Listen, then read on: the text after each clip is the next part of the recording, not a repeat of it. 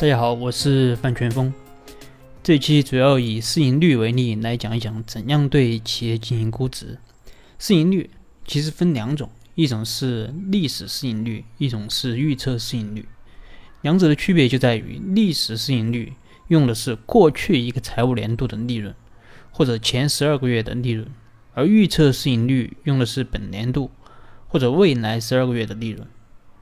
一般呢，用预测市盈率的比较多。因为估值一般是对公司未来经营能力的一个估值，那么这个时候公司的估值就等于预测市盈率乘以当年的年度利润，或者说未来十二个月的利润。公司的当年年度利润，这个可以自己算，自己测算。那市盈率是多少呢？目标公司的市盈率一般采用的是行业平均的市盈率，这个网上可以查得到。比如说制造业。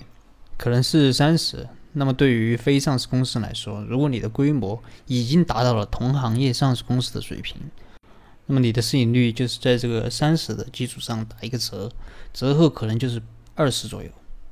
如果你的规模比较小，那可能还需要再打个折，就是十左右。有朋友说为什么要打折？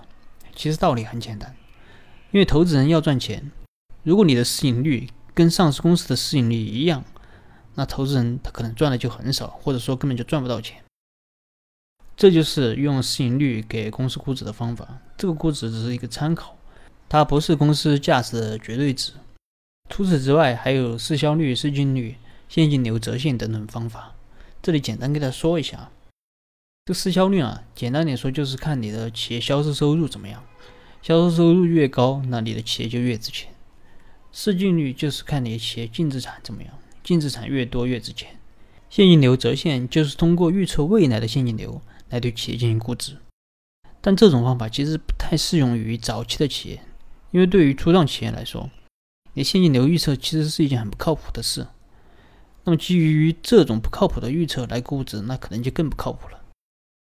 今天就简单的和大家分享了一下几种估值方法，下一期和大家聊一聊初创企业怎么进行估值。如果你有什么疑问，你可以添加我的微信或者给我留言，我们再深入的沟通交流。